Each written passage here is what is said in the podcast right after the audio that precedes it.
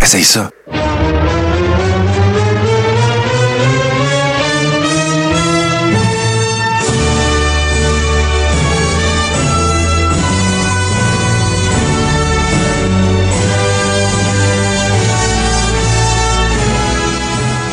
Le Carréron, saison 4, épisode 26. Mesdames et messieurs, Toto Lavigne avec vous. Bonsoir tout le monde. J'espère que vous allez bien.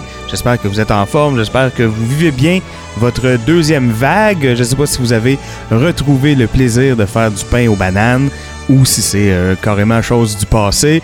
Euh, en tout cas, je vous souhaite euh, que ça se passe bien. Oui, je ne suis pas en compagnie de Martin Godette ce soir pour des raisons très simples. Il a eu un petit contretemps. Il va être de retour avec nous la semaine prochaine, c'est sûr. Alors euh, voilà, ben, entre-temps, euh, c'est pas trop un problème parce que j'ai vraiment beaucoup de choses à vous dire aujourd'hui. On va euh, tout, va se faire aujourd'hui sous le signe de la WCW. Alors, euh, comme vous le savez, hein, depuis quelques semaines, ça fait deux, trois semaines que je suis là-dedans, j'ai pris un filon. Euh, 1999 pour être plus précis. Et là, on va se on va focuser sur un pay-per-view en particulier. Je vous dis pas lequel tout de suite. On va en parler euh, un peu plus tard, on va prendre une petite pause avant de dévoiler euh, cette petite surprise, mais on va donc euh, parler en deux parties de ce pay-per-view-là. Ensuite, on va avoir une promo de la semaine qui vient du même pay-per-view, une gimmick de merde qui vient du même pay-per-view aussi, et deux tournes évidemment issus de, du même document vidéo. Donc voilà. On va donc prendre une petite pause, mesdames et messieurs, et au retour, on se lance dans ce pay-per-view. Je vous dis c'est quoi, puis on part. Petite pause, et puis on se voit.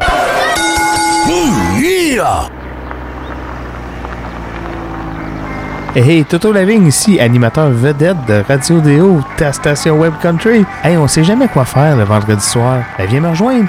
Moi et ma gang de capoter, sans oublier la foule en délire. On t'invite dans mon pick-up. RadioDéo.com, ta station Web Country.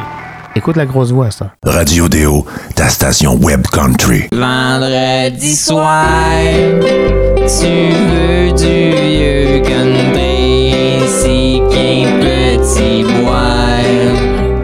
Oui, mesdames, messieurs, donc ce pay-per-view, ce fameux pay-per-view, ben vous m'avez vu venir un peu de toute façon, euh, d'abord parce que Martin fait l'image euh, avec le punch euh, avant de, diffuser le, podcast, mais aussi vous m'avez vu venir parce que c'est le temps de l'année, hein, et WCW en octobre, évidemment, on parle de Halloween Havoc. Et là, on va être en 1999. Puis là, attelez-vous parce qu'il y a du stock, mesdames, messieurs. Euh, vous le savez, je- je- j'aime toujours me fier uniquement aux documents vidéo en question.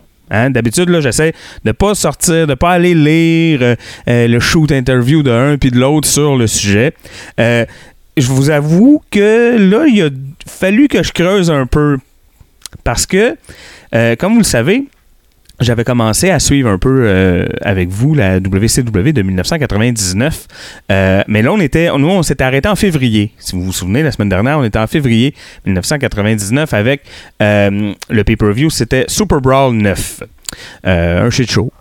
Ça, on s'entend là-dessus. Mais quand même moins shit show que ce qu'on. Vous allez voir, on a tout un, on a tout un pay-per-view euh, devant nous ce soir, mais là, il y a des choses qu'il faut savoir avant de se lancer là-dedans.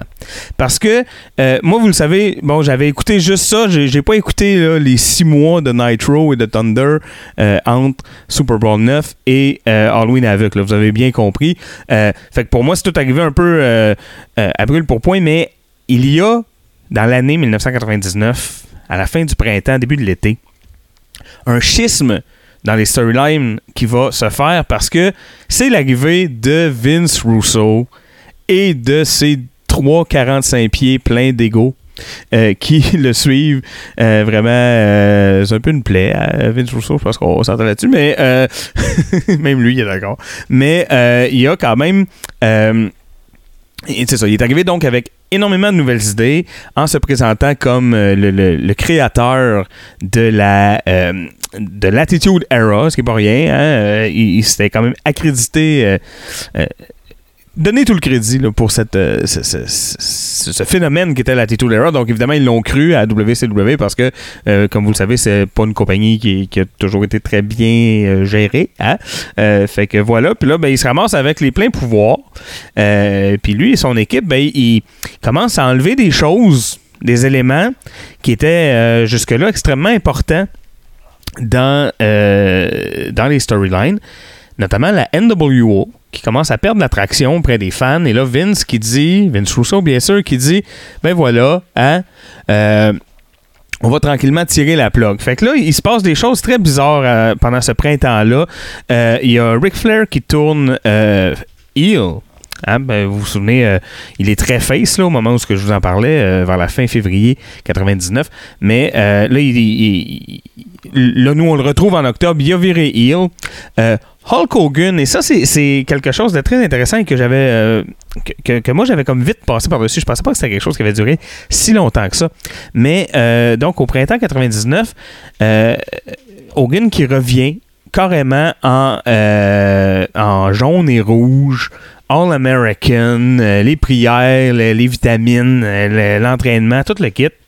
Les mêmes mimiques que dans le temps, tout. Et, il a l'air de lui en 86, mais plus gros. C'est c'est pas, plus compliqué. Mais, euh, mais ce qui est très bizarre, c'est que pendant quelques mois, il va quand lui, il va avoir effectué ce changement-là. Il va être face, mais il va rester leader de la NWO. Euh, la NWO qui, euh, qui, a vraiment beaucoup de monde, là, on en a parlé la semaine passée, euh, c'est, la, moitié du roster actif là, qui, est dans la NWO, qui est séparé en deux équipes. Il y a le B-Team, qui est la, NWO noir et blanc, puis le A-Team, qui est la, Wolfpack, euh, whatever. Là, c'est devenu... en fait, ça, s'appelle la NWO Elite, parce que c'est le merger des deux groupes. Mais, c'est lui le leader, mais eux autres, ils continuent à être heel mais ils interviennent plus dans ses matchs à lui.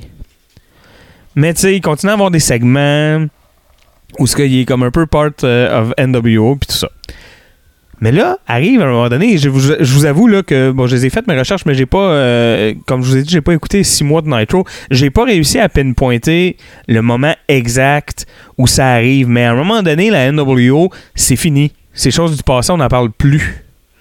Et les gens qui étaient impliqués ben, se, se retrouvent un peu euh, dans les limbes. Certains se font donner d'autres affectations euh, et d'autres storylines. Et vous allez voir, euh, en rentrant dans ce pay-per-view-là, vous allez euh, trouver qu'il y a un peu un feel euh, euh, 1994-15-ish. On a vraiment l'impression que euh, il y, a- il y a eu une volonté d'effacer trois ans. Là. On va faire, on va revenir comme avant. On va faire, c'est comme avant. Fait que, tu sais, les... vous allez voir, là, je vais pas euh, vous voler de punch, mais en descendant la, la carte, euh, puis euh, la, la soirée, qui est ce Halloween avec, on va en voir là, des, moments où ce qu'on fait, oh, ça, ça blast from the past, mais c'est pas organiquement fait, hein, c'est un peu bizarre, on sent que c'est un peu plaqué. Et en plus, ben, vous allez voir, c'est overbooké cet événement-là. Il y a vraiment beaucoup, beaucoup, beaucoup de niaiseries pour rien. Ça dure quand même un petit peu moins que trois heures. Je sais pas combien de temps ça va me prendre, moi, pour vous le descendre, mais euh, c'est un événement qui, euh, qui, qui est quand même euh, significativement long. Donc voilà, est-ce qu'il y a d'autres choses à savoir avant qu'on se lance là-dedans? DDP est heel aussi. Au printemps, il gagne la belt en tant que face, puis il devient heel pas longtemps après, lui et Kimberly. Euh, si- sinon, ben, c'est ça, l'espèce de dissolution mystérieuse de la NWO. Vous allez voir, ça va faire du bien un peu euh, pour ceux qui connaissent un peu le climat de l'époque.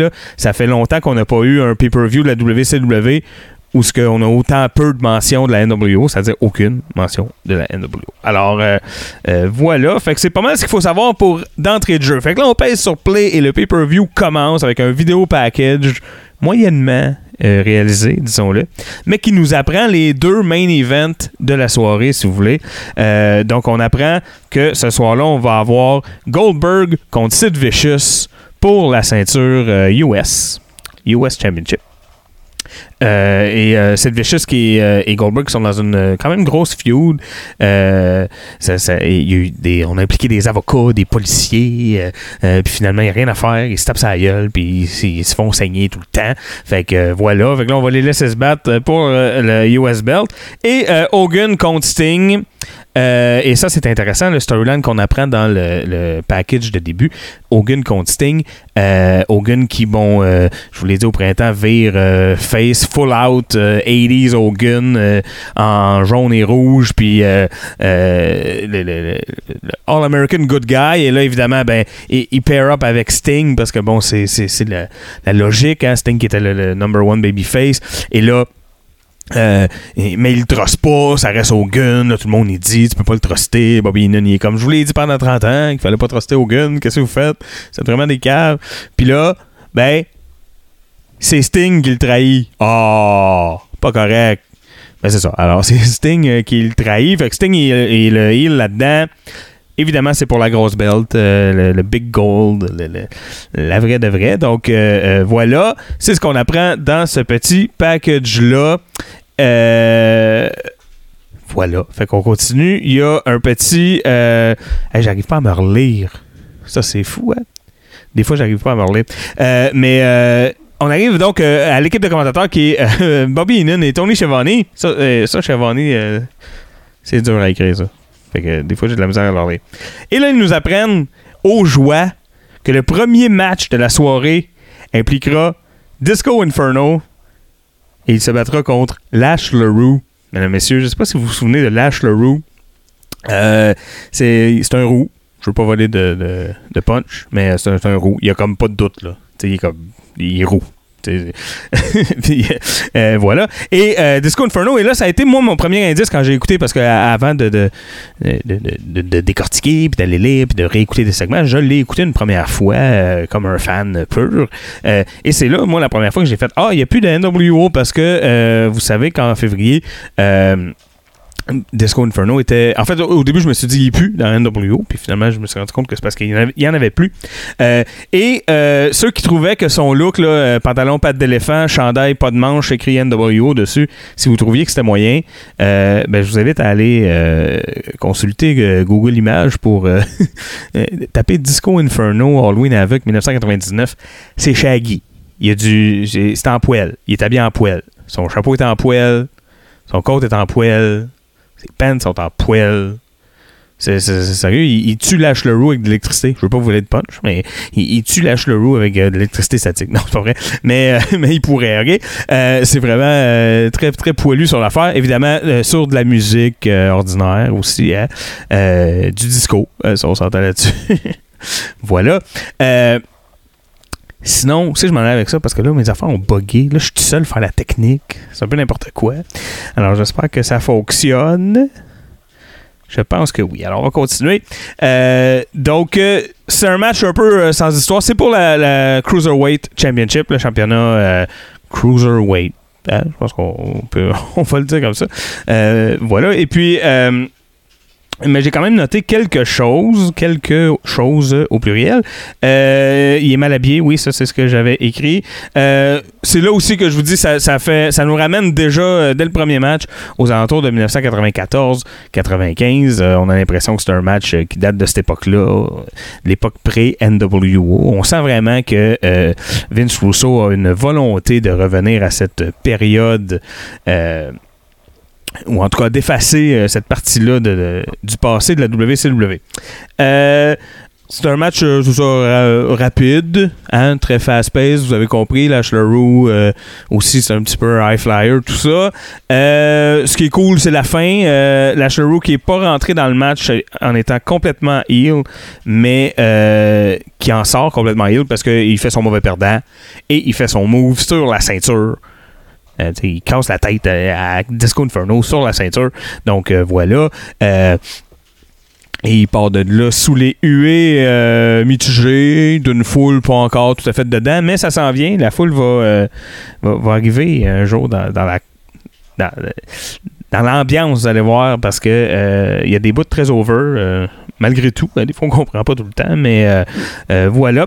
Et là, on s'en va en petit segment. hein, euh, c'est sûr que Vince Russo, il aimait ça. Lui, un pay-per-view, Raw, c'est sûr qu'il va mettre plus de... Pas Raw, mais Nitro, par exemple, il va mettre plus de segments, mais il va mettre des segments dans son pay-per-view, des segments backstage, des trucs comme ça. Il aime bien ça. Et là, on, a, on, découvre un nouveau stable qu'on qu'on connaissait pas en février que là, on découvre pour Halloween avec, mais qui existe depuis quelques mois. C'est The Revolution. Hein, euh, je sais pas si euh, le nom vous dit quelque chose. Euh, les, les noms des gens dedans, sûrement, par contre, parce que c'est quand même un stable avec des, des pas pires noms. On parle de Shane Douglas, qui est leader de cette, cette stable-là, avec Perry Saturn, Dean Malenko, Chris Benoit. Et là, ce qu'on apprend, en fait, c'est qu'il y a de la grosse chicane. Il y a une scission, là. Hein, Chris Benoit, il est comme plus down avec tout le monde. Puis là, Malenko, il est de son bord. Fait qu'il y a un peu de friction avec Douglas puis Saturn. Fait que c'est ça qu'on apprend. On les voit se battre, pas se battre, mais se chicaner. Pardon. Backstage. Et là, on se dirige vers un autre segment qui nous propulse encore plus dans la WCW pré-NWO. Parce que pour la première fois en très longtemps, on, va, on a droit à une promo des Harlem Heat ensemble, en tag team face, euh, prêt pour la guerre, parce que là, ils s'en vont dans un triple threat. Et c'est le match tout de suite après cette promo. Le triple threat. euh, hardcore tag team match. En fait, ils appellent ça Street Fight, eux autres, je pense. Euh, tout se peut. Il y a même que Falls count anywhere, tellement qu'il va y avoir deux arbitres. C'est important, vous allez voir, euh, pour être sûr de, couvrir euh, toute l'action, parce que là, on va quand même parler de euh, trois teams, donc de six personnes. Puis là-dedans, il y a des membres de, de stables, donc un paquet d'éléments extérieurs qui peuvent venir intervenir dans le match. Donc, on essaie. on a deux arbitres pour essayer de contenir le tout. Les équipes, alors je vous l'ai dit, d'abord, il y a le First Family. Moi, le nom me disait rien de First Family, mais euh, c'est un mini stable euh, que, que Vince Russo a concocté un peu sur le coin d'une table, on dirait. Euh, c'est Jimmy Hart, qui est manager de euh, Hugh Morris et Brian Knobs, euh, qui est tellement un Nasty Boys qu'il a quand même il a le même costume écrit Nasty dessus. Comme dans le temps, hein, il s'est pas changé pour un nouveau stable, lui. Euh, et Hugh Morris, euh, bon, euh, euh, c'est un peu comme tout ça, des, des Nasty Boys euh, 2.0, mettons, mais ça s'appelle First Family. Ils sont contre les Filthy Animals. Et ça, c'est un stable qui est très important. Euh, je m'en suis rendu compte en écoutant ce pay-per-view-là. J'ai fait un peu de recherche et dans les storylines des mois précédents, c'est un stable qui a pris beaucoup d'importance euh, et qui est en feud euh, contre des, éléments importants du main event staff, là, des Flair, Goldberg et compagnie. Donc, Luger, du monde de même. Donc, le Filthy Animals, c'est Eddie Guerrero, Billy Kidman, Conan, euh, Rey Mysterio. Et là, à ce moment-là, du storyline, ils ont Tori Wilson avec eux autres. Euh, c'est un Rey Mysterio toujours euh, sans masque. Hein, vous savez, depuis justement le pay-per-view euh, Super Brawl 9 qu'on a vu ensemble la semaine dernière. Donc, euh, il est là sans masque, euh, habillé en cargo, tout ça. Mais lui, il est blessé. C'est pas lui qui sera dans le match. Euh, c'est Kidman et Conan qui vont être dans le match. Guerrero qui a un match plus tard sur la carte. Donc, euh, c'est pour ça qu'il sera pas trop impliqué. Alors, voilà, c'est les six personnes impliquées dans ce combat-là. Et vous comprenez que le- le- le- les termes shit show sont très applicables. hein. Parce que là, il y a six dudes. Euh, Il y a Tori Wilson qui vient mettre un peu la merde. Il y a des armes euh, vraiment niaiseuses, là, des béquilles, des tôles à biscuits. euh, euh, ça se bat beaucoup backstage. euh, on- je pense pas qu'ils vont dans le buffet, mais euh, ils se battent. euh, ils se font euh, foncer des, des caissons de tournée dessus. Puis euh, ils se font rentrer dans des piles de boîtes qui semblent toutes vides, mystérieusement. Euh, mais bon, voilà. Et évidemment, il y a un spot cool qui est digne de mention. Je sais pas si vous vous souvenez de la momie. Hein, que ma- si Martin était avec moi, là, il, ferait le call comme il faut parce qu'il aime beaucoup le call de, de, euh, de Tony Chavonnet. Hein, the moment, it's the moment. Euh, ou je sais pas trop, là, il le fait mieux que moi, mais euh, la fameuse momie donc de Halloween avec, écoute, je sais même plus lequel, là, mais bon, c'est une image quand même assez connue. Et, mais là, en se battant backstage, qu'est-ce que qu'est-ce que les Harlem Heat, en fait, c'est Booker T, je crois, qu'est-ce que Booker T ne découvre pas derrière les boîtes? Une espèce de grosse. C'est, l'effigie de la, momie en question en papier mâché. Presque grandeur nature. Euh, et là, ben, euh, il, il casse la tête à Brian Knobs avec ça. Ou il casse ça sur la tête à Brian Knobbs, plus. Et, euh, et il, le pin. Mais là, ils sont backstage. Mais il y a un arbitre avec eux autres. Fait que là, 1, 2, 3, puis là, Booker T, winner. Harlem Heat, winner. L'arbitre lève la main de, des deux gars. Puis il se dirige vers le ring. Mais pendant qu'il se dirige vers le ring, puis qu'il crie Hey, we have a winner, we have a winner. Qu'est-ce qui se passe? Ben, Billy Kidman, il est avec Hugh Morris dans le ring. Puis ben, il fait ce qu'il a à faire. Il fait son move il se couche dessus. L'arbitre sait pas que le match est terminé à cause de ce qui s'est passé backstage. Fait qu'est-ce qui se passe? Eh bien, il s'en va euh, le piner, 1, 2, 3, et là, il fait Ah, ben non, moi j'ai un gagnant ici, non, gagnant ici, là, il y a de la chicane, sa tête, euh, on voit des replays qui n'en finissent plus, et finalement, les arbitres décident de dire Ben, voyez, euh, les, les Harlem Heat, euh, bon, c'était en premier, c'est avant, j'avais pas vu, j'aurais dû caler que le match était fini. Et on donne donc la ceinture au Harlem Heat et la justice est rendue. Qu'est-ce que j'avais écrit d'autre sur ce match-là qui était important? Euh, ouais, Conan semble blessé à la fin euh, de ce match-là. Euh, work ou pas, là, je sais pas. mais je pense que c'est vrai parce que, je sais pas, en, force d'en écouter, hein, on, voit un peu. J'ai l'impression que c'est une vraie blessure. Mais en tout cas. Euh, et ça nous amène avec un segment très court, mais très, très cool. On s'en va backstage. Et là, euh, ouais, je vous ai pas euh, mis la table euh, au niveau géographique, mais nous sommes à Las Vegas, hein, au MGM Grand, plus précisément. Évidemment, venue mythique pour un paquet d'affaires. La boxe, notamment. Mais, euh, et là, c'est là que ça se passe. Et là, on est comme un peu dans, dans une espèce de, de- de- public area euh, au MGM et on voit arriver Ric Flair et son fils. Vous vous souvenez, à la fin du pay-per-view euh, de la semaine dernière, qu'on a écouté la semaine dernière, c'est-à-dire Super Brawl 9, euh, l'espèce de, de punch, c'était le heel turn de David Flair. Que là, on apprend que finalement, il est avec la NWO, puis Tori Wilson, puis tout le kit. Puis là, bon. Mais là, hein, beaucoup d'eau a coulé sous les ponts et on arrive euh, en octobre, 24, 25 octobre, euh, et 24, je crois. Et euh, ben, ils sont ensemble, ils sont revenus des redevenus des amis. Je sais pas comment c'est arrivé, mais on sent vraiment là qu'ils sont qu'ils ont un lien très fort. On, le voit physiquement aussi parce que Dave ou David Flair, David Flair, ouais, ben, il a les cheveux, il s'est teint les cheveux, bleaché les cheveux. Il a la même couleur de cheveux que son père. Fait que c'est pas weird du tout. Et là, euh, euh, ben, parce que quand c'est organique, c'est correct, mais quand la couleur des cheveux de ton père c'est bleaché, là, c'est comme weird.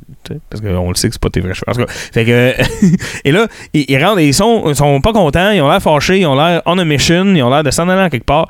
Et Ric Flair a dans les mains une crowbar, ce qui euh, met Tony Schiavone dans tous ses états. Euh, Qu'est-ce qu'il va faire qu'une crowbar? Oh nom de Dieu, nom de Dieu, euh, arrêtez-le, quelqu'un, il est dangereux. Euh, et, ouais, et là, il cherche DDP. C'est ça qui arrive. Il, rentre fâché, puis il cherche DDP. Alors, ça va être important parce qu'il ne trouvera pas DDP parce que DDP est en train de se rendre au même moment. Je vous le dis, c'est un- roller coaster, ce pay-per-view-là. Je vous le dis, c'est l'enfer. Fait que DDP, donc, il est en train de se rendre dans le ring à ce moment-là, toujours accompagné de Kimberly. Et là, il s'en va dans le ring pour faire une promo. Écoutez, je vais, euh, prendre une petite gorgée en onde. Hein? Hein, c'est rare que je fais ça dans, le Coréron. Mais euh, c'est rare que je parle tout seul dans le Coréron aussi. Fait que je vais prendre une petite gorgée en onde. Ah, voilà. Donc, sa promo, euh, très cringe, j'ai envie de dire, très spécial. Euh, déjà, on comprend pas tout ce qu'il dit. Parce qu'il il joue la colère. Hein? Il est pas fâché, il, joue la colère. Puis DDP, euh, je l'aime beaucoup. J'ai beaucoup de respect euh, pour lui. C'est pas le meilleur comédien euh, de tous les temps, par contre. Donc, c'est ça. Mais c'est un peu cryptique, mais on finit par comprendre. Et à un moment donné, Kimberly prend la parole et là, ça devient plus clair.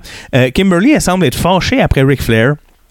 Parce que, euh, et vu que, écoute, c'est- sûrement en référence à un segment, soit de Nitro ou d'un autre pay-per-view, que moi j'ai manqué, là, et que j'aurais pas vu euh, en, en- en faisant un petit peu de browsing rapide.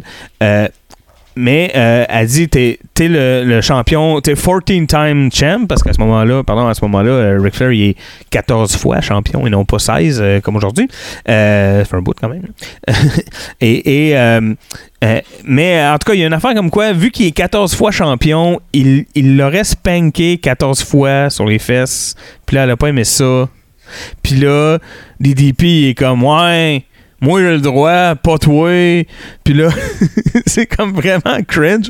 Et là, euh, dans un raccourci intellectuel euh, fallacieux, DDP décide que la solution pour euh, devenir even puis que tout soit correct, c'est que Ric Flair accepte un match ce soir, hein, à brûle pour point de même, à la soupe, mais que ce soit un strap match.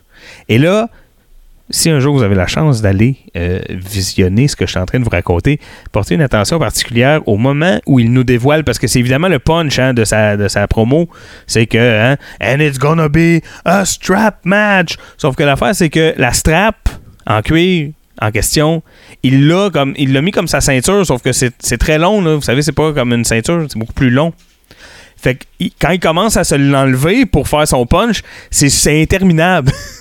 puis il y a comme un long malaise parce qu'il est là puis il tire sa strap. puis on sait pas encore où ce qui s'en va. Tu sais, on sait pas qu'il veut dire un strap match. Fait qu'il a juste l'air d'être en train d'enlever sa ceinture puis c'est interminable. Puis ça marche pas. C'est compliqué. Puis il finit par l'enlever, puis là, il a comme 15 pieds de cuir dans les mains. Puis il fait Ah, c'est ça, ça va être un strap match. Ah, ok. Fait que là, le monde fait Bon, ok, euh, au moins, on comprend ça.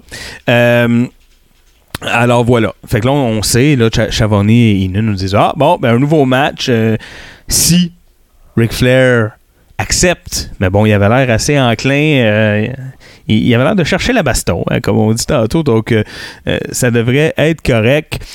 Donc, ça, ça se passait dans le ring. On retourne backstage et là, on a Goldberg complètement hors de lui. Parce que Goldberg, il y a, il y a deux émotions, tu sais, en crise et en tabarnak. Il n'y a pas, de, pas beaucoup de subtilité dans le personnage de, de Goldberg. Euh, de toute façon, ça, c'est pas très old school comme fait. hein. Si vous savez, il était à WrestleMania cette année. Ça fait que vous le savez. Si vous suivez la lutte, euh, bon, vous le savez, c'est pas le gars euh, avec la, la- le plus grand range de, de- plus grand range de, d'émotions dans son jeu. Alors, euh, il est là, puis il est fâché, OK? Puis il cherche Sid Vicious. Parce qu'évidemment, bon, il est en feud avec. C'est lui qui cherche. Et voilà. Et, euh, bon, pendant qu'on le voit chercher, ben, on se dirige tranquillement vers euh, le, le promo area.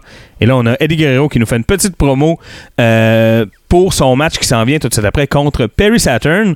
Euh, et dans cette promo-là, ben, euh, j'en parle parce qu'il y a un fait important. On apprend que les Filthy Animals ne seront pas admis ringside parce que là, J.J. Dillon, qui est à ce moment-là le, président ou l'autority figure euh, de le commissioner ou je sais pas, appelle ça comme tu veux, mais le, le gars qui décide à ce moment-là à la WCW à la télé, hein, son personnage, euh, eh bien, euh, et lui a décidé que non, non, ça suffit. Et là, Eddie Guerrero contre Perry Saturn, ça va se faire sans les Filthy Animals ringside. Donc euh, voilà, c'était quand même fait à noter.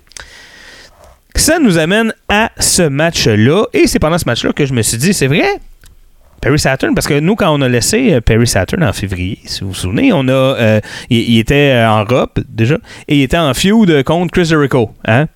Vous vous souvenez? Et là, j'étais comme, ah oui, c'est vrai, comment ça finit ça? Et, pourquoi on le verra pas? Ben, on le verra pas parce qu'en octobre 1999, Chris Jericho est déjà, depuis quelques mois, bien implanté à la WWE. Il a fait son fameux, euh, euh, son fameux début, qui est probablement un des meilleurs débuts de l'histoire euh, de la lutte moderne. Euh, après ça, euh, là en fait en octobre euh, 1999, pour être euh, honnête, il, il est un peu dans les limbes, il a un peu de misère, euh, il, il, il arrive pas à euh, rejoindre les attentes qu'on avait de lui, surtout après ce, ce- ce fameux début époustouflant. Donc voilà, mais il est pas là. Puis euh, ça, euh, ça m'avait fait penser. C'est ça, c'était une petite euh, réflexion que j'avais eue. Ah ben oui, Perry Saturn il est là et il n'y aura pas Chris Jericho dans le décor parce que Chris Jericho il est de l'autre bord. Et là, oui, c'est un match correct, mais il y a une fin bizarre. Oui, c'est ça. C'est ça que j'avais noté. Parce que là, on sait pas trop pourquoi, mais Ric Flair, il cherche pas juste DDP. Ric Flair, il est comme fâché avec les Filthy Animals aussi. Ils sont juste chiants, ils, ont fait chier tout le monde. Fait que là, euh, tout le monde est fâché après eux autres. Et là, Ric Flair se pointe avec la crowbar. Il rentre dans le ring.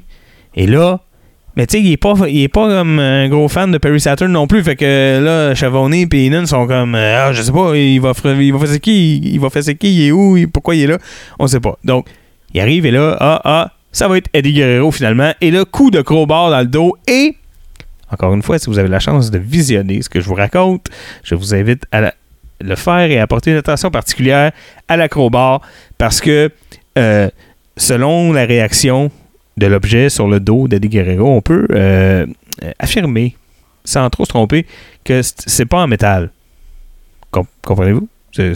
Probablement plus comme en C ou en je sais pas quoi, mais euh, c'est pas en métal du tout parce que ça courbe vraiment beaucoup.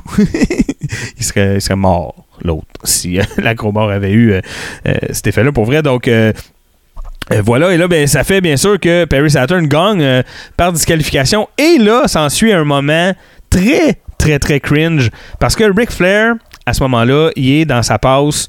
comment je dirais ça poliment, donc? Il est dans sa passe agression sexuelle mineure. Ouais, on va dire ça comme ça. Parce que là, arrive évidemment pour sauver euh, Eddie Guerrero, arrive Billy Kidman et Tori Wilson. Je m'en ai dit Tori, puis ça a comme pas marché. Tori Wilson, voilà. Euh, et là, ben bon, euh, il a pas vraiment le temps de se rendre. Le match se termine parce que l'arbitre a tout vu. Puis l'arbitre il est comme, hey, c'est là. fessé dans Eddie Guerrero, pas gentil. Fait que c'est Perry Saturn qui l'emporte. Et là, Ric Flair se ramasse avec Tori Wilson dans le ring. Et il se dit, quelle excellente idée que je viens d'avoir. Je vais l'embrasser sa bouche de force. Pourquoi pas? Elle est belle. Hein? Puis moi, je suis Ric Flair, qu'elle va vouloir. Fait que là, euh, il, procède. Et, et c'est là que le segment est cringe, hein? Parce que si ça avait fini qu'elle se fâche, puis elle coupe les couilles dans le ring, euh, ça, aurait été pas si pire, mais euh, elle aime ça. Puis c'est un peu, un peu bizarre, là. Elle est comme, ah, ouais, hum. puis elle s'en va en faisant comme, ah, ouais, finalement. C'était le fun. Euh. Fait que voilà. Bon, peut-être pas le, le meilleur euh, moment, mais euh, si, vous, êtes familier avec la lutte en général de la fin des années 90, euh, vous n'êtes pas à votre premier manque de respect envers la gent féminine, je pense. C'est malheureux. Mais c'est comme ça. Ça fait partie des choses qui ont existé. hein. Les femmes n'ont pas toujours eu la meilleure place dans le monde de la lutte. Et ça paraît, il y a un autre segment plus tard qui euh, en fait fouet aussi. Vous allez voir un autre segment quand même cringe euh, parce qu'il y a encore moins rapport à la lutte que celui-là. Donc euh, voilà. Alors pendant que ce match-là se termine et que euh, 20 000 euh, ados en rut sont contents d'avoir assisté à une agression sexuelle mineure, on se dirige encore backstage. Et là, Goldberg, il l'a trouvé, cette Vicious. Mais il l'a trouvé, il l'a, trouvé, solidement. Puis il a pété la face. Fait que là, cette Vicious pisse le sang. Mais il pisse le sang. Et ça, ça reste de même. On fait Ah, mais qu'est-ce qui va se passer pour le match de ce soir? Hein? Puis euh, je vous disais tantôt, euh, c'était un shit show un peu mal booké, c'est vrai, euh, pour la majeure partie. Ce bout-là, par exemple, je vais vous avouer que, en fait, c'est ça, c'est probablement ce qui est le mieux fait de la soirée. Tout le, le build-up vers le match Goldberg-Sid, surtout si on tient en considération la rivalité avant. ça fait des mois bon, que le build-up est commencé, mais là, je trouve qu'il est bien, quand même bien dosé dans ce pay-per-view-là tout au long de la soirée. Oh! On arrive à un moment très bizarre tout de suite après celui-là. Ah, ça vaut une gorgée. Calvasse que c'est weird. On a Buff Bagwell, mesdames, messieurs, vous vous souvenez, hein? Buff de stuff. Hein? Ouais, ouais, de stuff, euh, certain. Commence à manquer de place ses fesses pour cacher les, les, cicatrices de seringue, en tout cas. Euh, et il arrive, et je me suis passé euh, une réflexion. Je suis vraiment désolé, euh, chez Buff, euh, que tu es un grand fan hein, du Coréron, que tu nous écoutes. J'espère que tu seras pas trop fâché. Euh, mais euh, euh, il, est vraiment dans sa période, là, euh, il est juiced up. C'est, comme, c'est dégueulasse. Son corps est vraiment a pas rapport. Et euh, je le regardais parler, puis là, c'était inintéressant. Fait que je, je, regardais ailleurs, je regardais son corps.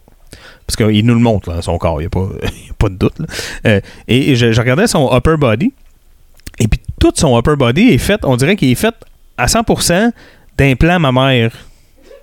Il, il est tout fait en, il est tout fait en boule, il y a des boules partout. C'est vraiment, c'est, c'est vraiment dégueulasse.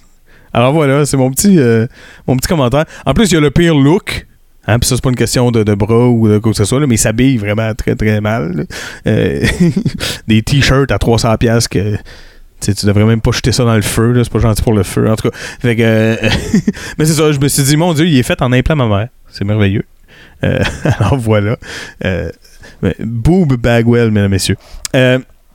Puis là, mais c'est ça, il y a un segment, mais c'est bizarre parce que c'est pas un match. C'est pas euh, un segment prévu pour être un match. Il n'y a pas d'arbitre là, il n'y a pas eu de musique, rien. Il est fâché après Jeff Jarrett. On peut le comprendre, hein. euh, Beaucoup de monde dans le monde de la lutte euh, sont fâchés après Jeff Jarrett. là, on comprend. Mais c'est pas une raison pour aller faire une promo. Mais bon, il l'a fait. Et euh, Jeff Jarrett, ben, il est comme, hey, si veux, lui, pourquoi il parle de moi? Ça n'a pas rapport. Fait que là, il se pointe avec une guitare. Hein? Parce que Jeff Jarrett, dans ce temps-là, c'est la passe guitare. Il pète des guitares, c'est le même, il arrête plus. Euh, même, il y a une phrase que j'aime beaucoup euh, dans le. Je me souviens plus c'est qui qui l'a dit. C'est un des officials de la WCW de l'époque, mais une phrase dans le documentaire euh, The Rise and Fall of WCW, euh, où ce qu'on parle de l'époque Jeff Jarrett, là, qui n'est pas encore tout à fait commencé, là, même au moment d'Halloween avec, là, mais euh, 2000-2001, c'est vraiment des années où c'est lui un des main eventers importants. Et la phrase qui m'a toujours fait rire, c'est euh, he, he broke a thousand guitars, never drew a dime. Il a jamais ramené une maudite scène, mais euh, il en a pété des guitares, ça, ça c'est sûr. Euh, fait que là, bon, ils se chicanent, ils finissent par se battre, euh, blablabla, mais là, bon, il essaie de pogner la. Bob Bagwell essaie de pogner la guitare à Jeff Jarrett, ça marche pas. Jeff Jarrett, il la tient, mais là, il essaie de la péter sur le dos à Bagwell, elle pète pas. Et là, Lex Luger se pointe. Moi aussi, j'ai fait, hein, pourquoi Lex Luger? Mais il faut comprendre que, euh, je vous l'ai dit tantôt, hein, il n'y a plus de NWO. Mais les gens de la NWO, ils, sont là, ils existent. Et ben, il y en a qui ont des liens un peu naturels parce que, mettons, Luger puis Bagwell, ben, ça fait trois ans qu'on les voit ensemble avec le même chandail euh, dans, dans les mêmes segments? Donc, euh, on, on- on- on les garde ensemble quand on peut. Et, fait que là, ils arrivent. Puis là, on est comme bon. Jeff Jarrett, il est dans la barde. Deux contre un. Buff Bagwell, il prend Jeff Jarrett ben, par en arrière, comme pour le tenir, là. Puis, euh, oui, pour le tenir, dans ce cas. Et, euh, euh, et l'autre Luger, ben, il swing la guitare et là, ben, c'est le move classique. hein. Qu'est-ce qui se passe? Jeff Jarrett, ben, il se glisse puis il se sauve. Puis là, qui qui mange la guite? C'est Buff Bagwell. Et qu'est-ce qui arrive à la guitare? La pire chose qui peut y arriver. À rien. Elle pète pas pantoute. Et même que c'est comme important qu'elle finisse péter dans le segment, fait que Lex Luger il est comme fuck que je vais faire, fait que là Lex Luger il la pète sur le poteau du ring après pour faire comme ben bon là elle est pétée. Bon. Mais non, en fait, il le fait parce qu'il est fâché d'avoir euh, atteint euh, Buff Bagwell par erreur euh, et tout ça. Donc, c'est un segment comme un peu improvisé, on dirait. je sais pas si c'est que- quelqu'un qui a dit. je sais pas, là. Tout ce que je vous dis là, c'est c'est des présomptions, là, parce que j'ai- j'ai j'ai au- j'ai aucun, euh, j'ai aucun euh, euh, dirt sheet là, sur le sujet. Mais déjà, oui, on a l'impression que c'était pas la bonne guitare ou que c'était pas une guitare faite pour, pour ça, là, du moins. Et on a l'impression un peu aussi que il s'est passé de quoi en quelque part, puis là, il a fallu faire du temps. Fait que là, il y a probablement un road agent en quelque part qui a dit, ou un producer qui a dit Hey, vous deux, faites quoi là? Non, on fait rien. Pourquoi? Ok, ben va, va faire du temps. va gosser. J'ai besoin de 10 minutes. On dirait là, que c'est ça qui est arrivé. J'ai vraiment pas euh, du tout de preuves comme quoi ça serait ça. Mais euh, c'est le feeling que ça donne. Euh, et là, qu'est-ce qui arrive après ça? Ben là, on retourne backstage. Et devinez qu'est-ce qui s'est passé avec Sid Vicious? Ben là, il est fâché. C'est ça qui se passe. Il est fâché beaucoup. Parce qu'il est comme, hey, pas fin? Check-moi, je pisse le sang. Et là, bon, il, est- très en colère. hein, et euh, c'est, euh, bon, quelqu'un qui a euh, l'intelligence émotive d'un enfant de 3 ans, je dirais. Et, fait que il, là, il se fâche après les médecins qui essaient de l'aider. Il se fâche après les officiels de la WCW qui essaient de le raisonner. Il en rentre un dans le mur, je pense. Très, très sympathique. Donc, voilà. Et on se dirige après ça vers un match d'un inintérêt consommé, dont on va passer très rapidement par-dessus. Mais il y a. euh, en fait, je ne vais pas vous en parler. On va arrêter tout de suite la première partie du pay-per-view pour aller vers la promo de la semaine. Puis on va revenir à ce match-là après. Vous allez comprendre pourquoi. La promo de la semaine aujourd'hui, mesdames et messieurs, ça va être une promo qui arrive tout de suite après ce match-là dans le Halloween avec 1999. Ric Flair qui en a des choses à dire à DDP. D'abord, parce que DDP a lancé un challenge tantôt. euh, et aussi euh, aux Filthy Animals. Donc euh, voilà, mesdames, messieurs. Nous, on va prendre une petite pause. Et au retour, on va écouter la promo de la semaine. Et après la promo, je vais vous parler d'une gimmick de marde. Et c'est pour ça que je veux me garder le punch là. La gimmick de marde, tout de suite après la promo de la semaine, mesdames, messieurs. On se parle après.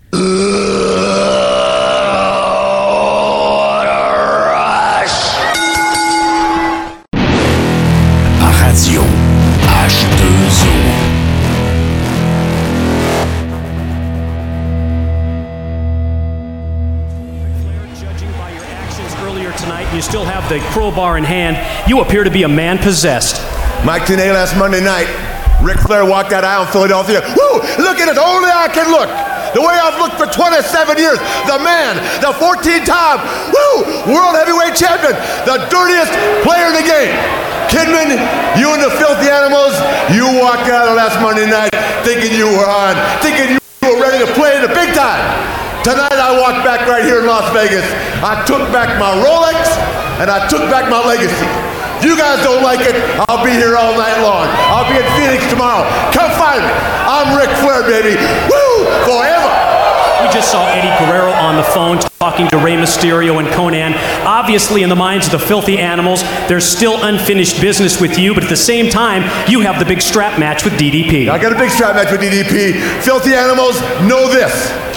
You don't get to be what I've been in this business or get to be where I've been or who I am by not being ready for anybody at any time. Bring it on, boys. Woo! Like I said, diamonds are forever. So is the Nature Boy. And as far as Paige goes, Paige, tonight, it's a strap match. Two men strapped to each other. Two of the very best this sport has to offer. Strapped to each other. Nowhere to go, nowhere to hide. But let me tell you something. Let me tell you something, Diamond, Dallas Page. Last Monday night, when I got through spanking your wife, she looked at Nature Boy in the eyes. She went, Nature Boy, woo, Nature Boy, woo, Nature Boy. I've never been spanked like that. You were right. I should have gotten that spanking, woo, from my daddy a long time ago. Paige, that hurts. Kimberly went, woo, Nature Boy, woo. She said that. I heard her, Paige. And tonight, brother, Tori tasted just a little bit, just a little bit of what the Nature Boy is all about, Mike. Tori did, man. She went, woo! She went, woo! Nature Boy. So, Paige, when I'm done with him tonight, when I'm done with him tonight, Mike, I'm going to give Kimberly, woo, two times, woo, two times, woo, two times. The Nature Boy, one more time. Woo!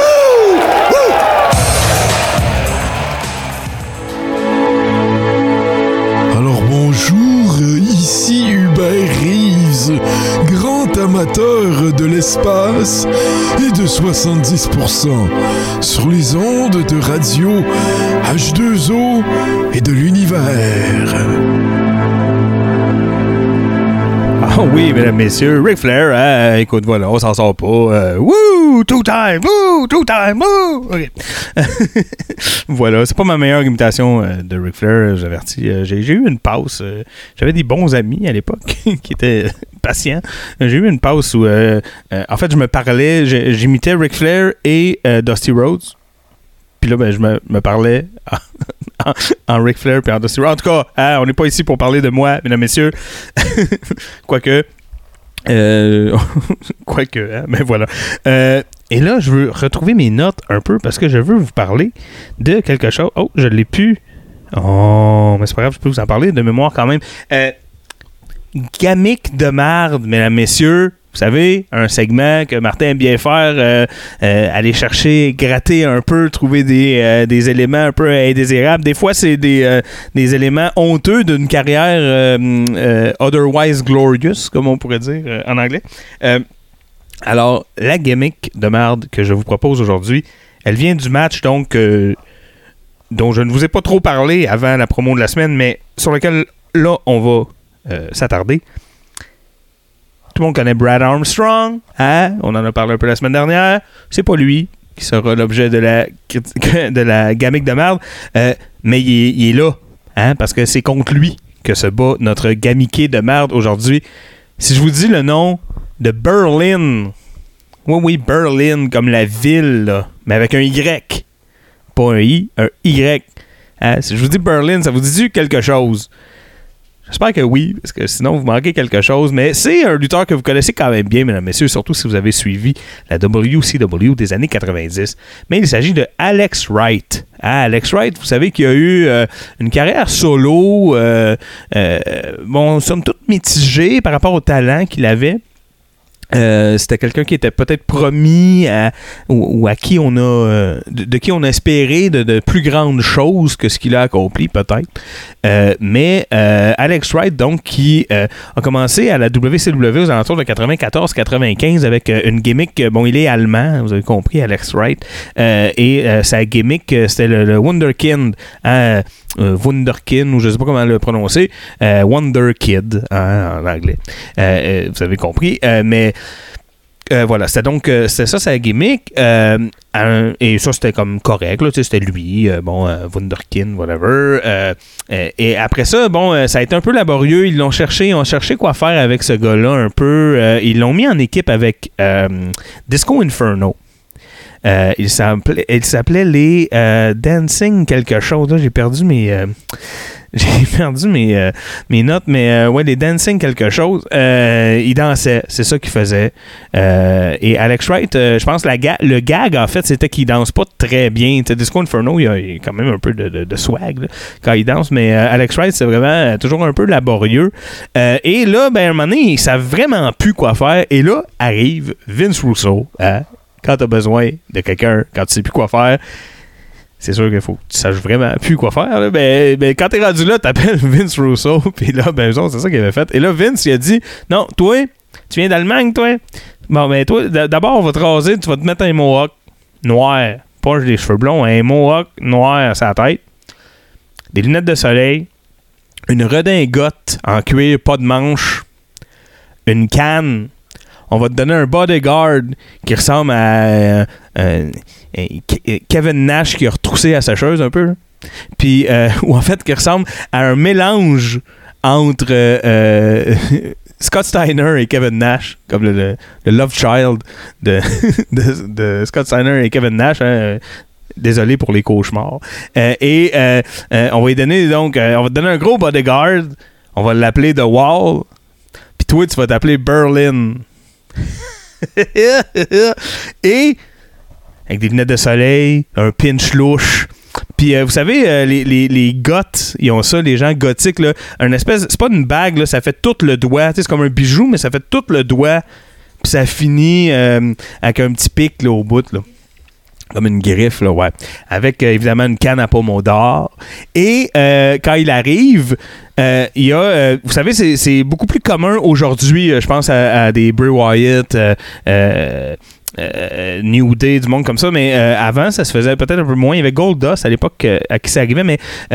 Qui, qui ait des effets dans l'écran pendant son arrivée. Mais suivez-vous? Goldust, là, ça devenait comme cinéma. Ça devenait 16 par 9. Puis là, euh, le, mouvement euh, des images dans, la caméra était pas le même. Puis là, il y avait du ralenti. Puis tout ça. Euh, mais là, lui, ils font un peu la même chose. Ça devient comme. ça devient comme. pas, ouais, comme le pas si lentement, là, un peu. Puis c'est vraiment, c'est vraiment overproduce pour rien. Euh, et, c'est un look vraiment très particulier qui fonctionne pas beaucoup, euh, je trouve. Euh, donc voilà Berlin qui a pas duré très longtemps en gimmick comme ça. vous avez compris pourquoi hein, ça marche pas bien. Puis ça a l'air qu'il y avait des Allemands pas super contents non plus, parce que c'est- comme le, le cliché fest, à un moment donné. Mais euh, donc, on continue un petit peu après, mais c'est son euh, seul pay-per-view en tant que, Berlin, euh, le Halloween avec 99. Euh, plus tard dans l'année, ensuite en 2000, euh, il va continuer un petit peu avec cette gimmick-là, notamment dans un tournoi, parce que bon, il va y avoir un fuck à partir des fêtes là, avec la, grosse ceinture. puis, en fait, Vince Russo, il sait plus quoi faire, fait qu'il fait un tournoi. c'est ça qui va arriver. Mais. Donc, euh, euh, là, dans ce tournoi-là, il va être impliqué un peu, il va perdre un match, il va faire perdre un match à quelqu'un d'autre. Euh, mais après ça, il va aussi commencer une rivalité avec The Wall, son, bodyguard, qui n'ira jamais nulle part. Elle va pas culminer en pay-per-view, rien, la gimmick. Maintenant, on va juste tirer euh, sur la plug de cette gimmick-là. On va remettre Alex Wright euh, aux alentours de 2000, fin 2000. On va remettre Alex Wright euh, en, comme avant, là, hein, avec son, son, son vrai nom, puis ses vrais cheveux, puis juste lui-même en athlète. Mais ça n'a pas vraiment marché non plus. Donc, ils l'ont remis fin 2000 avec Disco Inferno. Et là, ils ont changé le nom de l'équipe. C'était rendu les Boogie Nights.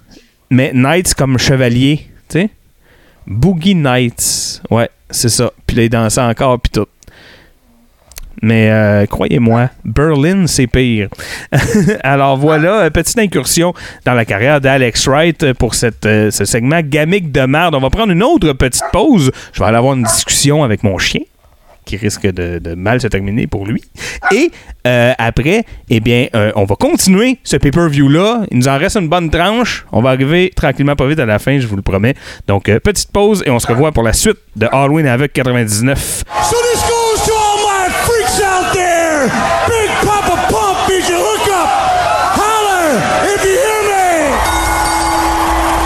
Alors, mesdames et messieurs, Halloween Havoc 1999, on était rendu. euh, euh, J'aimerais ça vous dire à la moitié, mais pas tout à fait. Euh, lorsque la promo de Ric Flair se termine, bon, il y a le match Berlin contre Brad Armstrong, qui se finit comment d'ailleurs, ouais? C'est vraiment euh, pas super important. Tu vois, j'ai même pas écrit, je pense.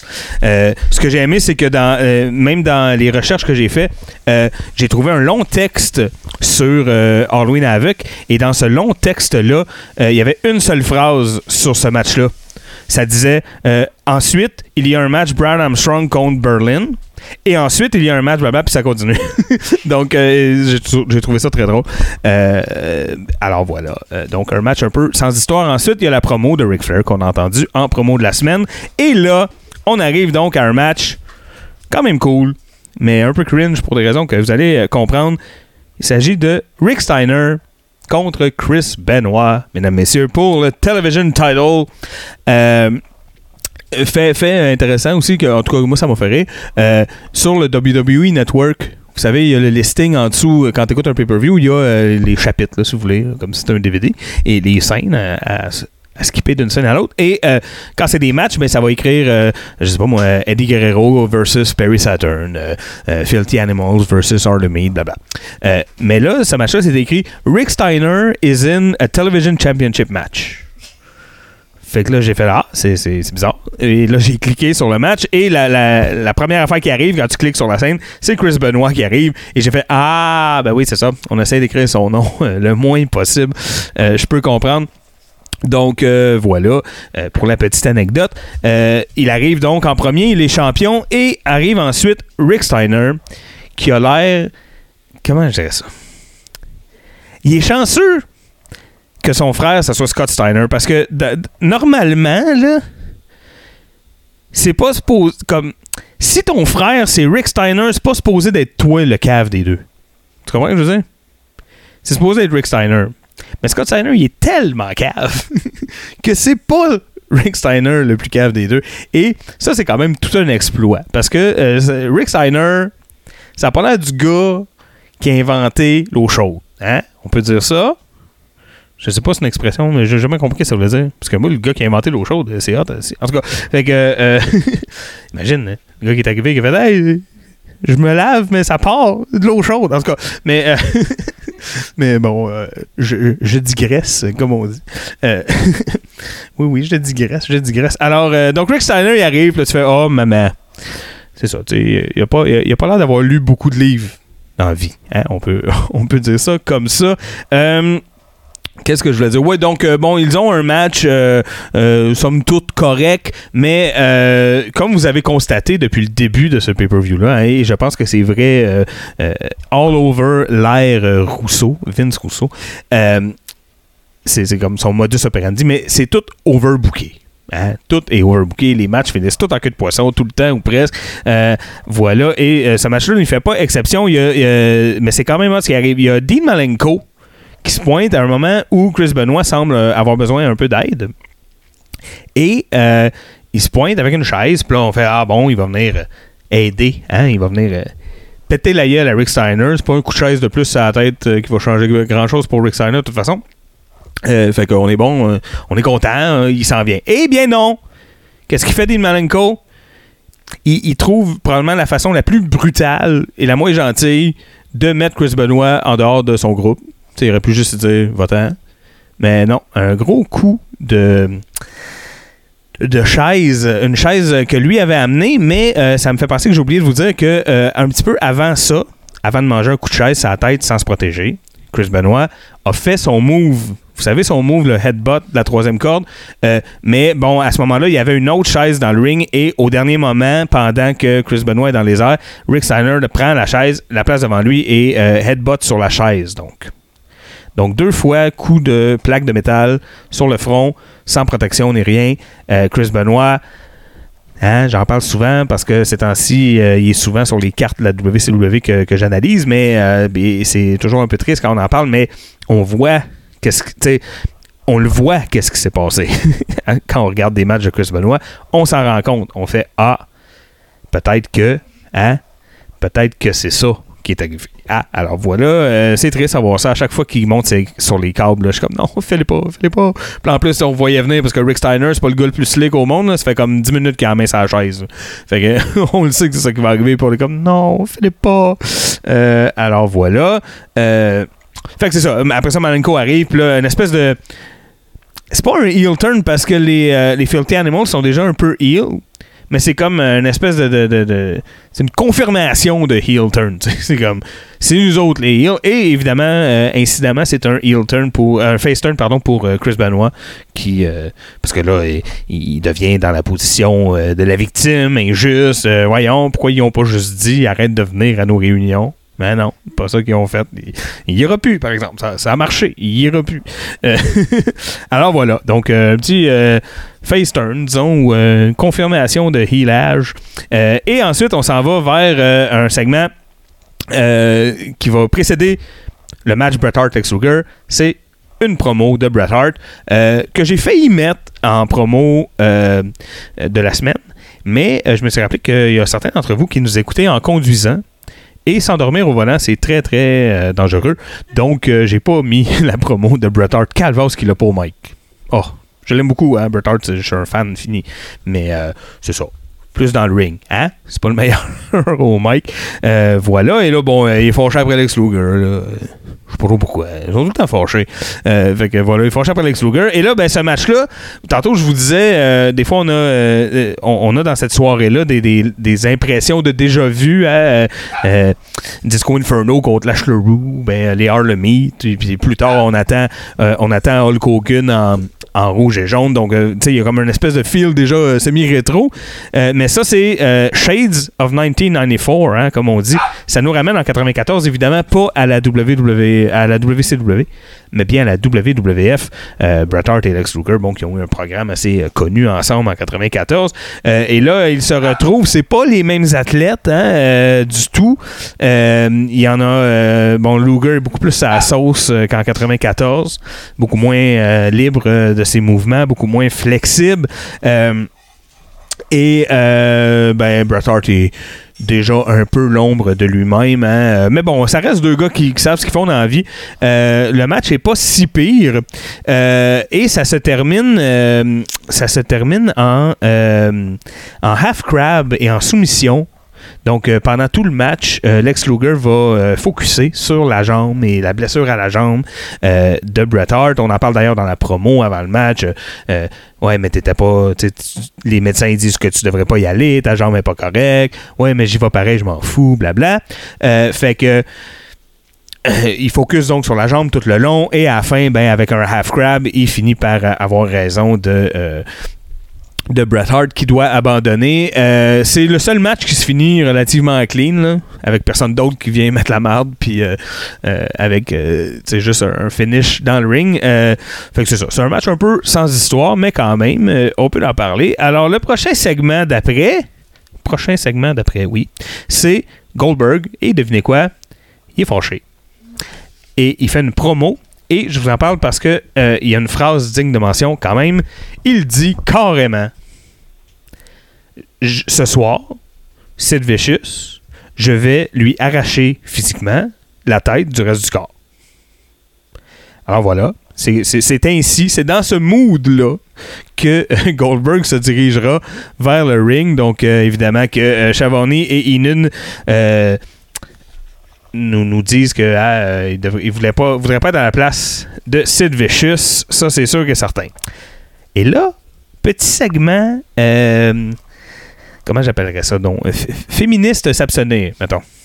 Ouais, je pense que je vais appeler ça comme ça. Parce que euh, il y a la, lutteuse, une excellente athlète d'ailleurs, euh, du nom de Medusa, euh, qu'on connaît peut-être mieux sous le nom de Alundra Blaze, euh, qui euh, se pointe avec sa musique toute, mais euh, déjà elle n'est pas habillée pour lutter. Je peux pas vous dire elle est habillée pour faire quoi. C'est pas poli. Je peux pas le. Je peux pas le dire. Mais, mais pas, elle n'est pas habillée beaucoup, mettons. Elle a des talons hauts, ça n'a aucun sens. C'est une madame qui fait déjà 6 pieds. elle a 6 pouces de talons, c'est l'enfer. Euh, et euh, elle a dans les mains de, de l'autre Cologne, tu sais, un- une bouteille de parfum. Euh, et en fait, c'est un segment parce qu'elle va venir écœurer Bobby Heenan et parler à Tony Schiavone. Puis elle va en mettre dans les yeux à Bobby Heenan. euh, puis elle va niaiser un peu avec ça. Puis elle va le faire sentir à Tony Schiavone. Mais en fait, c'est une pub. C'est un vrai produit. C'est le, le, le WCW Cologne. Hein? Parce qu'on on fait ce qu'on peut avec les produits dérivés euh, qu'on a. Hein? fait que c'est comme une espèce d'infopub. Genre là, ça existe à Star, achetez ça. Euh, c'est pas la meilleure pub parce que euh, tout le long après l'event, euh, Bobby Heenan il va se plaindre que ça pue puis qu'il a mal aux yeux, puis puis il va dire tu sens vraiment fort tout le temps. Fait que c'est pas la meilleure pub, peut-être une anti-pub, mais c'est un segment à poche là. Elle arrive en bikini, vend du parfum. C'est vraiment vraiment plate là. Voilà. Et là, vous allez me dire c'est un peu tôt dans la carte parce qu'on n'est pas à la fin, mais c'est le match de championnat. C'est là qu'on est rendu. Tout le monde est prêt. Le match de championnat. Tout le monde a out. Parce que ça va être euh, Sting, qui est champion, contre Hulk Hogan. Alors, la musique à Hulk Hogan part. Vous le savez, on vous l'a mis à quelques reprises euh, déjà. Et il n'y a pas si longtemps d'ailleurs. euh, cette chanson-là, euh, dans, dans le segment Les deux tunes, vous savez, c'est He's American made. Puis là, ça passe, c'est. C'est un- c'est une espèce de pastiche de sa tune, évidemment très célèbre de la WWF. Fait que là, elle joue, mais elle joue presque au complet. Pendant qu'on a des images de la foule, des images de l'entrée où ce qui se passe rien. D'ailleurs, l'entrée, c'est les décors sont magnifiques. C'est une grosse citrouille gonflable, mais quand je dis grosse, là, elle est vraiment énorme. Là. Puis on voit c'est gonflé, puis les machines qui tiennent l'air dedans, là, c'est comme jamais éteint, là, ça. là. C'est comme. Fait que la citrouille, elle arrête pas de bouger tout le temps. C'est vraiment euh, bizarre. Donc euh, là, on voit des plans de ça, des plans de la foule, des plans de ça. Il est pas là. On sait pas ce qui se passe. Aucun n'est pas là. Que se passe-t-il? Fait que là, la tourne à Sting à part. Parce qu'ils se sont dit, bon, ben, Sting est là, on va le faire rentrer. Là, la tourne à Sting à part, il arrive, il fait ses parages, il a sa belt, il est content. La tourne à Hogan, elle repart. Mais là, il se pointe. Mais là, il est pas habillé, il est habillé comme en civil, mais pas, pas Hollywood Hogan, là. Il est pas habillé en, tout en noir avec. euh, non, non, il est en jeans avec une veste, pas de manche, puis pas de chandail en dessous, mais il est pas habillé pour se battre, là. Puis il est plus, tu sais, il arrive, puis il est pas genre. euh, en pointant le monde, puis en faisant des. Ce que, ce que Raymond Rougeau et Jean Brassard appelaient des poses plastiques. hein, quand, on, se montre les muscles euh, à la caméra, puis quand il arrache sa, camisole, tout ça, il fait, il, fait rien de ça. Il arrive, il, il a l'air très sérieux. Et là, il se pointe euh, devant Sting, petit face-à-face. On se parle, qu'est-ce qui se passe? Et là, Hogan se couche au sol. Ça, c'est du Vince Russo, si je l'ai. Là, il se couche au sol. Là, l'arbitre est confus. Puis là, Sting il fait Ah, OK. Sting il se couche dessus. Un, deux, trois. C'est terminé. D'abord, il n'y a jamais eu de bell, euh, de, de opening bell, comme on dit. Il n'y a jamais eu de cloche de début de match. Mais la cloche sonne, comme quoi le match est fini. Et là, il est champion. Sting est champion. Encore. Puis là, Hogan s'en va. Puis là, tout le monde est fourré. Personne ne comprend ce qui se passe. Qu'est-ce qui s'est passé? On sait pas. Sting est champion, oui. Hogan, qu'est-ce qui se passe? Va pas bien. Euh, voilà. Et pendant l'espèce de semi-célébration, parce que là, c'est un peu bittersweet, là, mais euh, bon, il prend quand même la ceinture, il, il la lève dans les airs, il est content. Et là, il y a un fuck technique. Et je vous le jure, c'est hilarant. C'est pas supposé, mais la- la- euh, le son du vidéo package du match d'après, c'est-à-dire Goldberg contre Sid, il part. Et là, l'image, elle emboîte un peu. Il est parti trop vite, le vidéo package, tu comprends? fait que là, t'as comme Chavonné puis Heenan sont comme, oh, ok, ben on va parler de ça d'abord. Goldberg contre Sid. euh, ben. Fait que là, on a le vidéo package qui est sensiblement euh, le même que celui qu'on a vu au début. Et après ça, euh, le match Goldberg contre Sid. Déjà d'entrée de jeu, et là je vous disais encore une fois, un déjà vu, là on va avoir l'impression d'être en 96, parce que Goldberg se fait attaquer par les Outsiders, mais ils sont pas, pas d'affaires de NWO, de rien, là. Ils ont chacun un t-shirt écrit Outsiders, ils ont le même look qu'en 96, euh, avec euh, le, le, le, do-rag, euh, Scott Hall qui a son bandeau attaché là, autour de la tête, puis l'autre avec, euh, vous savez, avec des espèces de bérets, là, euh, puis euh, du, linge, je sais pas, là, c'est comme, on appelait ça du linge hip-hop. Je suis pas sûr que c'est ça que c'est mais en tout cas, voilà, en tout cas, le vieux look. hein. et là, il casse la gueule à, à Goldberg et il laisse semi pour mort, puis ils s'en vont. Et Sid prend l'avantage, évidemment, va le chercher, ramène ça dans le ring. Le combat commence.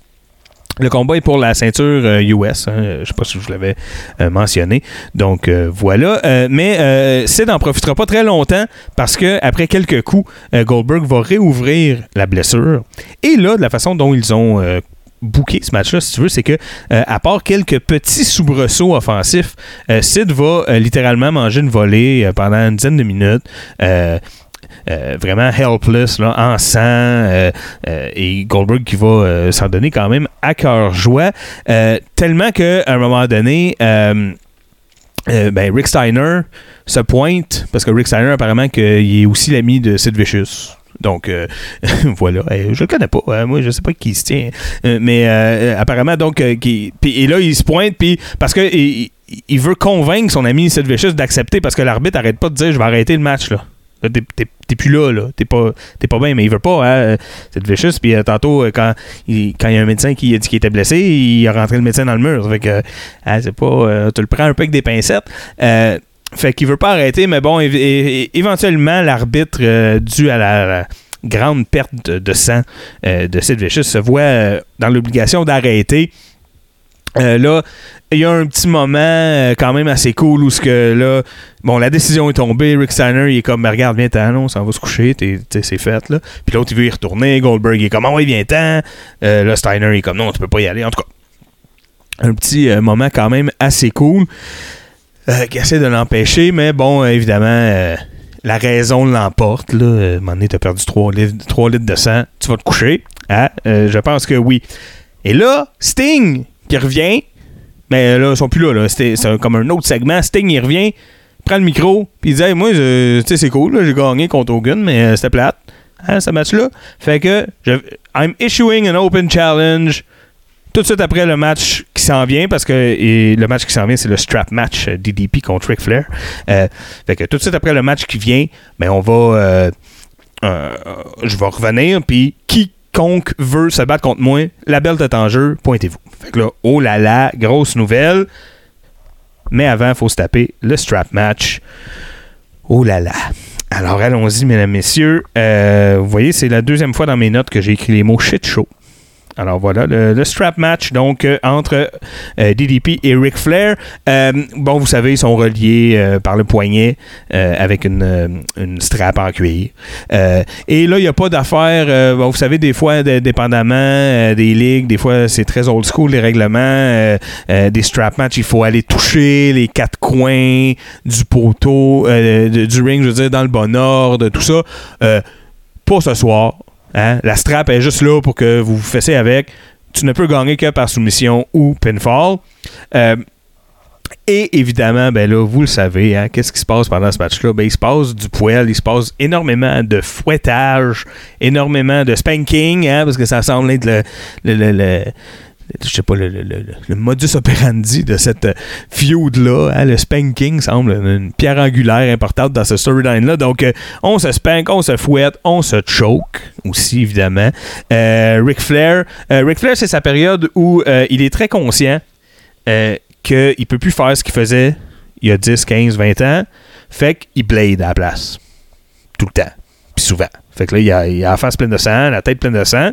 Euh, c'est vraiment un pay-per-view où ça saigne beaucoup, euh, euh, autant dans les segments backstage que dans les matchs. Donc vraiment, on sent l'époque, hein. Vince Russo qui vient de la WWF, qui, puis à, l'époque, la WWF n'a pas peur de, saigner, blader souvent, donc c'est un peu la mentalité. Donc euh, voilà, Euh, j'avais noté quand même des petites choses. Ah oui, fait important à noter. l'arbitre, et ça, vous vous en, souvenez, pardon, sûrement, l'arbitre, c'est euh, Charles Robinson, mais à l'époque, ils lui ont teint les cheveux comme Ric Flair, coupé les cheveux comme Ric Flair, et il se fait appeler Little Nate.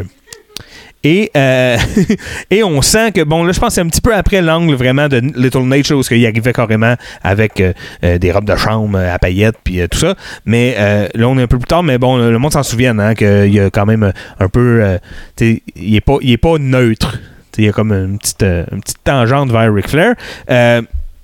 Et là, euh, qu'est-ce que je voulais dire? Oui, c'est ça, il y a un moment où le, le ref, il refuse de compter. Là, Ric Flair, il, est défoncé, pisse le sang, est couché à terre, et là, euh, euh, euh, voyons, Sting, euh, pas Sting, DDP se couche dessus, et l'autre, il compte pas. Fait que là, DDP, il se fâche, fesse l'arbitre, là, il n'y a plus d'arbitre. Là, il y a David Flair qui arrive avec la crowbar en cire, puis là, il est comme, non, non, je veux y aller, puis là, Kimberly est comme, non, toi, tu vas pas nulle part. Coup dans les chenolles. Hein, ça, c'est toujours euh, sympathique. Fait que là, David Flair est à terre. Il a mal à, son, à son manhood, comme on dit. Euh, euh, et Kimberly, donc, qui lance la crowbar dans le ring. Et DDP, qui pète tout le monde avec la crowbar. Mais tout le monde. Il en redonne à David Flair. Il pète la gueule à- à Rick. Puis, hein, tant qu'à faire, un petit coup à Little Nate en passant. Euh, puis ça finit vraiment que de poisson. Euh, on sait pas qui qui a gagné ou pas. Euh, on sait pas s'il est disqualifié. Il assume, on dirait qu'il est disqualifié. Puis il s'en va. Fait que ça finit de même. C'est vraiment bizarre, je vous le dis. Mais euh, c'est un match assez violent. Mais c'est un peu un shit show. Là. Ça aurait pu. Tu peux enlever 4-5 bonnes minutes. Là, puis tu sais, reta- retailler un peu euh, le truc. On sent qu'il y a beaucoup d'improvisation à un certain moment. euh, de, à un certain moment. Ah oui, mais là, ça finit, euh, ça finit de même pour DDP, mais ça finit pas de même pour Ric Flair. Parce que Ric Flair, il se fait donc, les médecins arrivent, évidemment, le gros work. on, le strappe sur une ambulance, on l'embarque. Et là, qui conduisait l'ambulance? Les Filthy Animals, fait que là, ils spark backstage, puis là, ils sortent, puis là, ils se mettent à varger dedans pendant qu'il est sa civière. C'est vraiment violent. c'est vraiment intense. Euh, alors voilà, les Filthy Animals, euh, au début du pay-per-view, je comprenais pas pourquoi Ric Flair était en chicane avec euh, les Filthy Animals. À la fin du pay-per-view, par contre, je comprends très bien, parce que c'est des rats. Hein, ils sont pas très gentils. Donc voilà, et là on arrive avec le dernier match. Et là c'est très bizarre parce que le, dernier match, il est comme. Bon, c'est l'Open Challenge de Sting, mais là, quand on arrive à ce moment-là, Inan et Chavani en parlent comme si c'était prévu depuis longtemps. C'est le main event de ce soir, blablabla. Fait que là, c'est comme. OK. C'est prévu depuis longtemps, finalement. OK. On savait pas ça. Euh, c'est champion contre champion, hein, vous avez compris. Goldberg qui, euh, euh, qui, était victorieux, donc qui est devenu champion US. Et là, bon, Sting qui a gagné, si, si on peut dire ça comme ça, contre Hogan. Et oui, on nous dit aussi, les commentateurs nous disent aussi que c'est un non-title match. Mais c'est pas comme ça que ça fonctionne quand le match se termine. Euh, je m'explique. Les commentateurs commencent par nous dire que ce n'est pas un match euh, de championnat parce que selon J.J. Dillon, ça s'est pas fait vraiment dans les règles de l'art, un open challenge, ça marche pas, blabla. Mais le match aura lieu quand même. Fait que là, on a le match. On a le, match que vous pensez. hein, Goldberg contre Sting. Sting fatigué en plus. Fait que... Puis Goldberg a eu déjà euh, un gros match pardon, dans le corps. Fait que ça.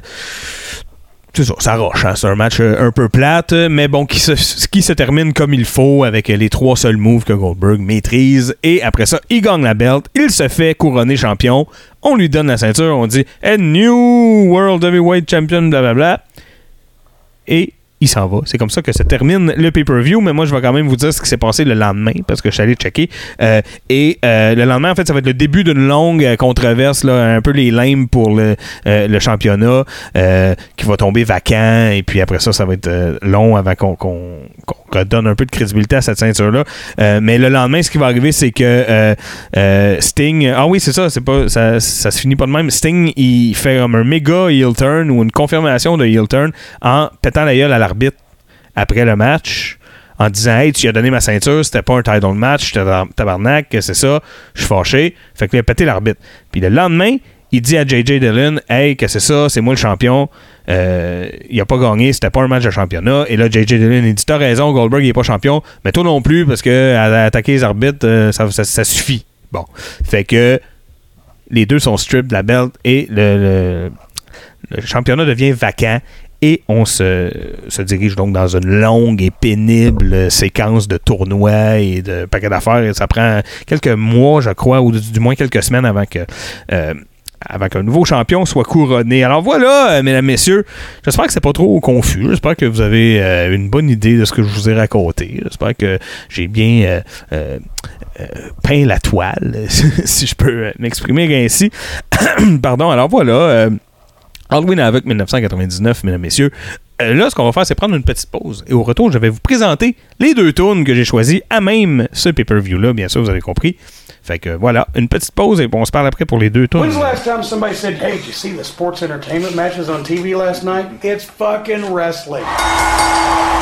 Et oui, mesdames, messieurs, nous voilà de retour. Donc, euh, ben c'est ça, toujours dans le dans le ton, hein, toujours dans l'idée de ce pay-per-view-là qui aura vraiment été, euh, qui aura teinté mur à mur euh, cette édition du Coréron.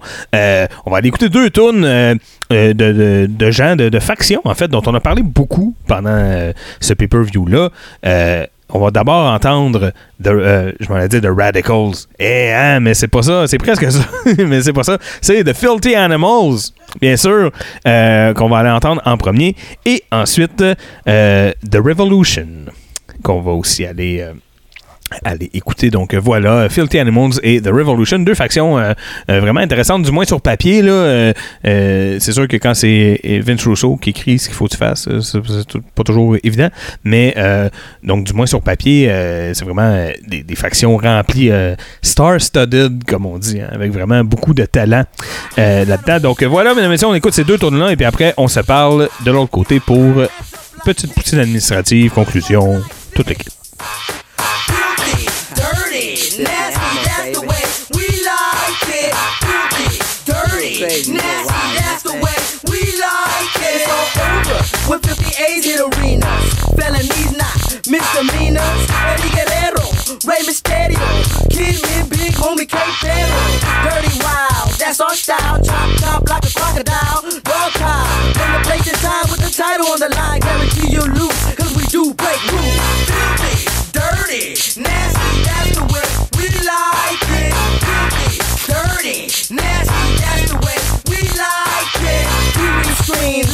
Limousines, televise the life. Let me hear you scream. If you like to party and shake that body. To state, cruise to the heavyweight. One, two, three, count, then we celebrate. Let's see the Tampa Bay.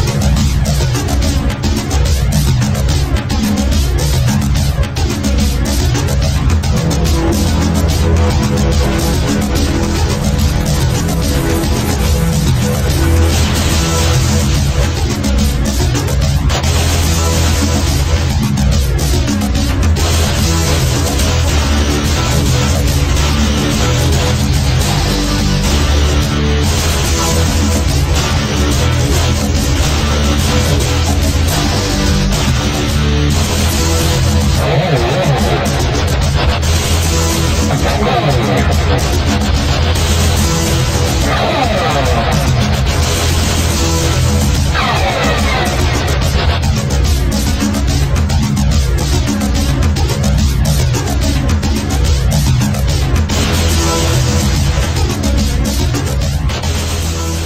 Et voilà, mesdames, messieurs, c'est ainsi que se termine cette nouvelle édition du Carréron. J'espère que ça vous a plu. J'espère que vous avez aimé vous replonger dans l'époque Vince Russo, WCW 1999. Euh, rien ne va plus, tout va mal. Euh, c'est bouqué euh, vraiment bizarre. C'est des shit shows. Alors, j'espère que vous avez aimé ça. Euh, si vous aimez ce qu'on fait, eh bien, on vous invite à devenir aussi membre euh, Patre- Patreon, patron, Patreon, appelle ça comme tu veux. Euh, mais euh, oui, pour la modique somme de 5 US par mois, vous pouvez devenir membre euh, Patreon du Coréron. Et ça, ça vous donne droit à un paquet de euh, matériel exclusif, notamment des watch-along, des watch-along euh, de pay-per-view live, des watch-along de vieux stock, des watch-along en rapport à mon sujet de la semaine aussi. Souvent, je vais faire ça. Euh, et ça vous donne aussi le droit, euh, pas le droit, mais l'accès à une page Facebook euh, sur laquelle on a une petite communauté. On a pas mal de plaisir, on jase de lutte évidemment, mais c'est vraiment le fun. Souvent, des, les, patrons vont apporter des, des sujets, des idées de sujets, des trucs comme ça que- auxquels on n'avait pas pensé. Donc, c'est bien le fun, on a une belle communauté. On vous invite à la joindre. Et quand vous vous joignez à cette communauté-là, vous avez droit à un honneur extrême, c'est-à-dire vous faire nommer en ondes par moi.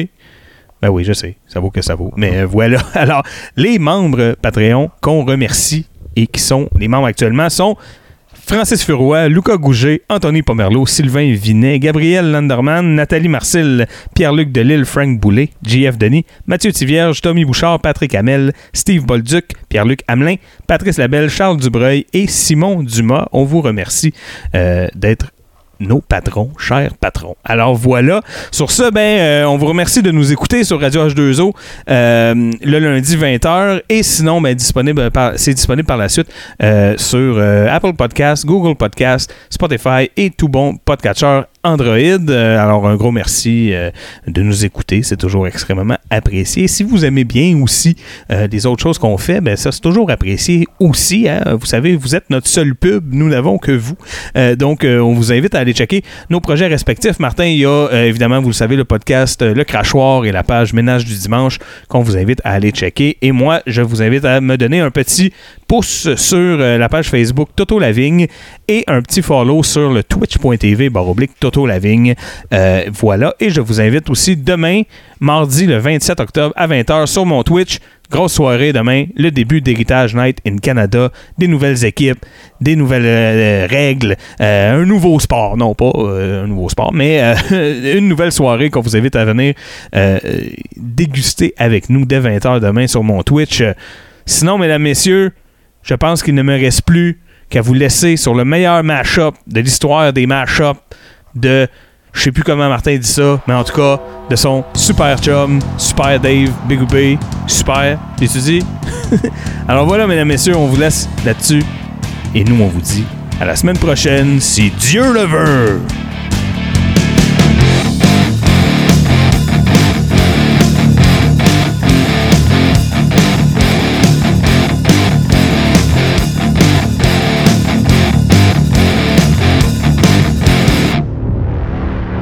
Membre de la famille H2O Web Media.